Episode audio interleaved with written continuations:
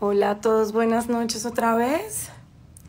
Aquí seguimos en el día 23 de la lectura de Historia Oficial del Amor. Buenas noches, Lina, que nos saluda, Blanca. Ahorita vamos a recibir a Camila Burgues, que aquí está.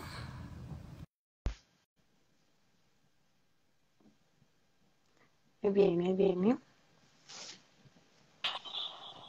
Hola Camila, ¿cómo estás? Buenas noches. Bien, ¿tú? ¿Me ven bien? Te veo bien, te ahí nos escuchan bien a todos, sí, nos van contando, sí. Bueno, mientras se terminan de conectar, Camila, eh, bueno, contémosles a todos de tu, de tu empresa Drama Queen Making Stories, ¿no? Escribes para televisión, teatro, cine. Eh, cuéntanos un poquito, cuéntanos un poquito y también cómo es esa conexión con Ricardo. Claro.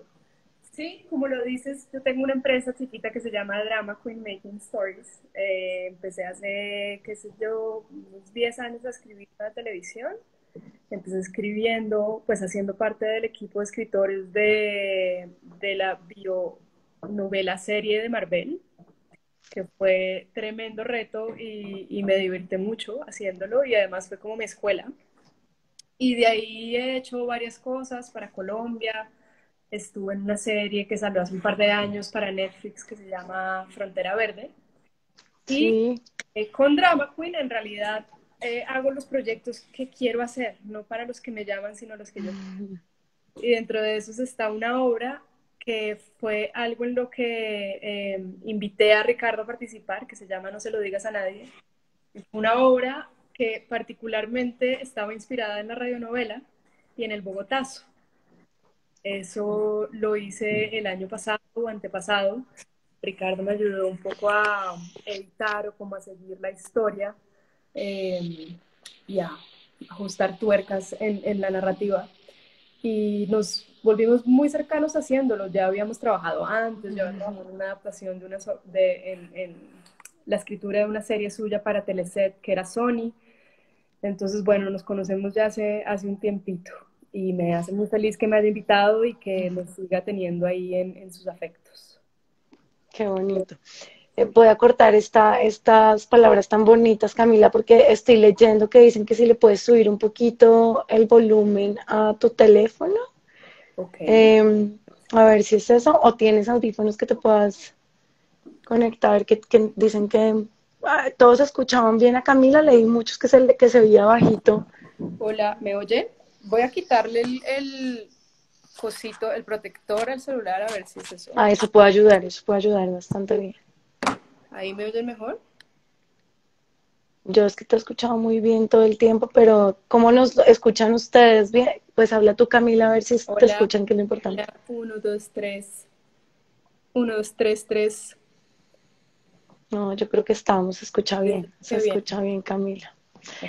Bueno, no, pues eh, nuevamente bienvenida, eh, que disfrutes este espacio que es, que es bien bonito y bien, bien íntimo, pero que al final se comparte con tantas personas eh, que se conectan y, juntos leemos. Bueno, entonces ya te voy a dejar aquí preparada, voy a quitar los comentarios.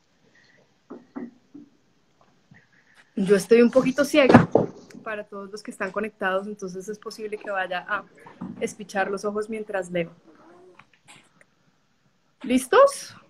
Listos, dale. Vamos.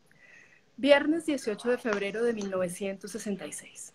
El periódico dice que el mundo se acabó Muerto Camilo Torres en el combate de Santander es el titular a cinco columnas. Se refiere, por supuesto, a aquel capellán de la Universidad Nacional que se pasó la vida dando saltos al vacío. Y qué tristeza da, porque en apenas 37 años, como si la vida no fuera dramática, sino episódica, fue el niño de los ojos de una madre liberal, el devoto estudiante burgués que se atrevió a romper con su novia porque todos los hombres de Dios fueron capaces de dejar atrás a su familia, el sacerdote fascinado por la idea de dar la vida por los demás, el cura educado en Lovaina para luchar contra el gobierno de la oligarquía, el líder carismático que se lanzó a dar la batalla por el prójimo en las plazas públicas y concluyó que lo cristiano era la lucha armada, y el guerrillero del ELN de barba rala y mirada enflaquecida que murió con un fusil robado al enemigo en su segundo combate contra una patrulla del ejército. Y ahora que está muerto, ¿quién sabe quién va a ser? Eduardo compra el periódico, 50 centavos, camino a la universidad. Qué angustia de respirar hondo, de fumarse un cigarrillo después del otro, produce la noticia de que la revolución está hasta ahora comenzando. Vaya usted a saber cuántos muertos faltan de aquí a que los dueños de todo le entreguen el poder al pueblo al fin. Deberían dar un paso al lado por las buenas, pero temo que va a tocar sacarlos de sus tronos por las malas, le dijo el propio cura Torres hace cinco años con su voz aguda y nasal de prócer de pie y su manoteo de converso. Fue en febrero de 1961. Eduardo se enteró el primer lunes del mes de que su primo Germán, que vivía en la casa con ellos, iba a morirse de leucemia. Y el martes, cuando fue a visitarlo en la casa de su tía, se encontró en la sala austera y nebulosa con el cura Camilo Torres. Buenos días, padre. Buenos días, estudiante. Y mientras el enfermo despertaba de un sueño angustiado, se enteró de que Torres no solo estaba allí como el sacerdote, sino también como el profesor de sociología de la universidad. La democracia cristiana tiene que reparar el daño de la dictadura católica, dejó escapar. Y a Eduardo le pareció claro, porque no vio, en cambio, a ningún médico en aquella casa, que a su Germán no le quedaba ya más futuro que los santos óleos o un milagro. Entraron juntos, el cura Camilo y él, a la habitación demacrada de su primo. Germán, aferrado a las cobijas, trató de incorporarse, pero apenas consiguió levantar la cabeza. Dio las gracias a la visita. Hola, profe. Hola, primo. Con la poca gracias que le quedaba. Sonrió a su manera de sus días. Ya no tenía ni un pelo en el cráneo ni tenía brillo en los ojos. Hablaba entre dientes porque las encías le sangraban. Subía la mirada de tanto en tanto para vigilar que el crucifijo que colgaba sobre la cabecera de la cama no fuera a caérsele encima. Seguía siendo él, a pesar de todo, claro, y actuaba como si aquella escena eterna que estaba viviendo solo, Eduardo su primo, que se acompañaban tanto, no podía padecer esto al mismo tiempo, fuera a acabársele para bien en cualquier momento. Pidió a su primo Eduardo, que trataba en vano de bromear, que le contara otra vez cómo fue que desapareció la casa en la que vivieron en Cali en la brutal explosión de hace 10 años. Y se murieron cinco mil vecinos y no quedó piedra sobre piedra. ¿Y cómo pasa el tiempo? Y le preguntó al cura cómo veía el país para que hablara otro. Y asintió. Y se fue quedando dormido mientras su profesor de sociología le decía, todos los revolucionarios son nuestros amigos. La guerra de guerrillas está saliéndoles bien a quienes creen en el prójimo. Germán, que era un muchacho despierto y convencido de que el mundo dentro de poco iba a ser de los jóvenes, murió tres días después, el viernes 10. El padre Torres dio la misa fúnebre, compungido como quien no acaba de resignarse a los designios de Dios al día siguiente. Susurró, lo siento mucho, Eduardo, frente al féretro, y bajo el mural de cerámica de Cristo resucitado, en la salida de la capilla de la Universidad Nacional, supo hablarles a los padres y a los parientes y a los amigos del difunto. Paciencia, resignación. Y se quedó atrás, con la mandíbula apretada, cuando la marcha fúnebre se fue yendo por la carrera 30 en busca del cementerio central. Sí que fue triste esa muerte. Sí que provoca el drama de cada cual es un misterio y cada cual alcanza su clímax cuando menos lo espera. Un mes más tarde, cuando la ausencia de su primo empezaba a ser, por fin, la realidad, Eduardo se encontró con el cura en la plaza de Santander de la universidad. Buenos días, padre. Buenos días, Eduardo. Y en vez de comentar el duelo, que nadie se salva, quedaron en organizar una misa en nombre de su primo. Fue a las 8 y 15 am del sábado 18 de marzo, si mal no recuerda. Fue en la misma capilla moderna, la de la universidad, donde sucedió el funeral. El cura Torres apareció tarde, pues lo suyo no era la puntualidad, en el campanario que parece un tejido de piedra. Dijo, perdonen la demora, sigan, sigan, con la, con la cara de afán que solía hacer antes de comenzar cualquier cosa. Saludó a Eduardo con leve pero histriónica veña. Todo en ese sacerdote, ahora que lo piensa, era inesperado. Pidió a los diez deudos que entraran y se acomodaran en las sillas que había dispuesto alrededor del altar. Cerró él mismo las puertas de vidrio porque no había monaguillo. Y empezó aquella misa de requiem a su manera, que es lo primero que Eduardo recordó de él hoy, viernes 16 de febrero de 1966, cuando leyó en el tiempo ese obituario moralejudo titulado Los comunistas torcieron el rumbo de Camilo Torres. Fue un requiem con todas las de la ley, si mal no recuerda. Dale, Señor, el descanso eterno. Señor, ten piedad. Cristo, ten piedad. Germán Tobar Sánchez será recordado por siempre y para siempre, pues solo los buenos mueren antes de perder el asco. Absolve, domine, animas omnium fidelium defuntorum ab omni vinculo delictorum, et gratia tua ilis succurrente merentur, evadere iudicium ultinius, et lucis aterne virtudine perfuri. No sabía que había latín acá. Recibe a tu lado, Señor, a este estudiante curioso y sincero y esperanzado que no pudo ver el regreso de la justicia a la tierra porque mereció más pronto que todos gozar de la paz de los cielos. Santo, santo, santo es el Señor, Cordero de Dios que quitas el pecado del mundo, dale el consuelo y el alivio a este soldado que se fue. Recuerdo sin fisuras lo que vino, que el cura Camilo, que los había sentado a todos en círculo como en la sala de su casa, y había estado hablándole sin quedarse quieto como un predicador que no era menos ni era más que sus fieles, convirtió la comunión en un verdadero ágape, pues partió panes franceses y sirvió copas de vino tinto y se dedicó a hablar como hablando en secreto, con su pipa en la boca y las manos atrás, de los tiempos que corrían, que son los tiempos que corren. Notó con gracia que todos estaban de corbata. Lamentó que Germán fuera a perderse la revolución. Advirtió que el mundo ha sido siempre de la oligarquía, venga el dinero de donde venga, pero dejó en claro que nunca antes en la historia del mundo había sido tan posible que los hombres de bien terminaran pisoteados como insectos por la bota de la derecha. Ay, Colombia llena de siervos enruanados de sombreros negros, incendiada por su perpetua resistencia armada, perseguida por los fantasmas de las cabezas cortadas y destrozadas en los días de la violencia, sitiada por la desigualdad, arrodillada a los Estados Unidos de siempre, condenada a un ejército represivo que no sabe más, sometida por encima y por debajo por una élite implacable repartida en dos partidos. Breve historia del país, dijo con su vocecita destemplada. La guerra de guerrillas, ver sin ser visto, se le ha estado volviendo el único camino al poder al pueblo de esta esquina del tercer mundo. Nuestra democracia es una farsa. Las elecciones no conducen a un cambio y las clases dominantes no se dejan sacar por las buenas. Sí, la Iglesia hizo política con los conservadores. Sí, ser cristiano hoy, en tiempos de Juan XXIII, es asumir posiciones antiimperialistas. Sí, el marxismo tiene la razón hasta que se choca con el muro de lo invisible, de la fe que no contempla, pero es lo cierto. Sí, el objetivo es que mis hermanos se amen entre sí y los poderosos no sirven a ello.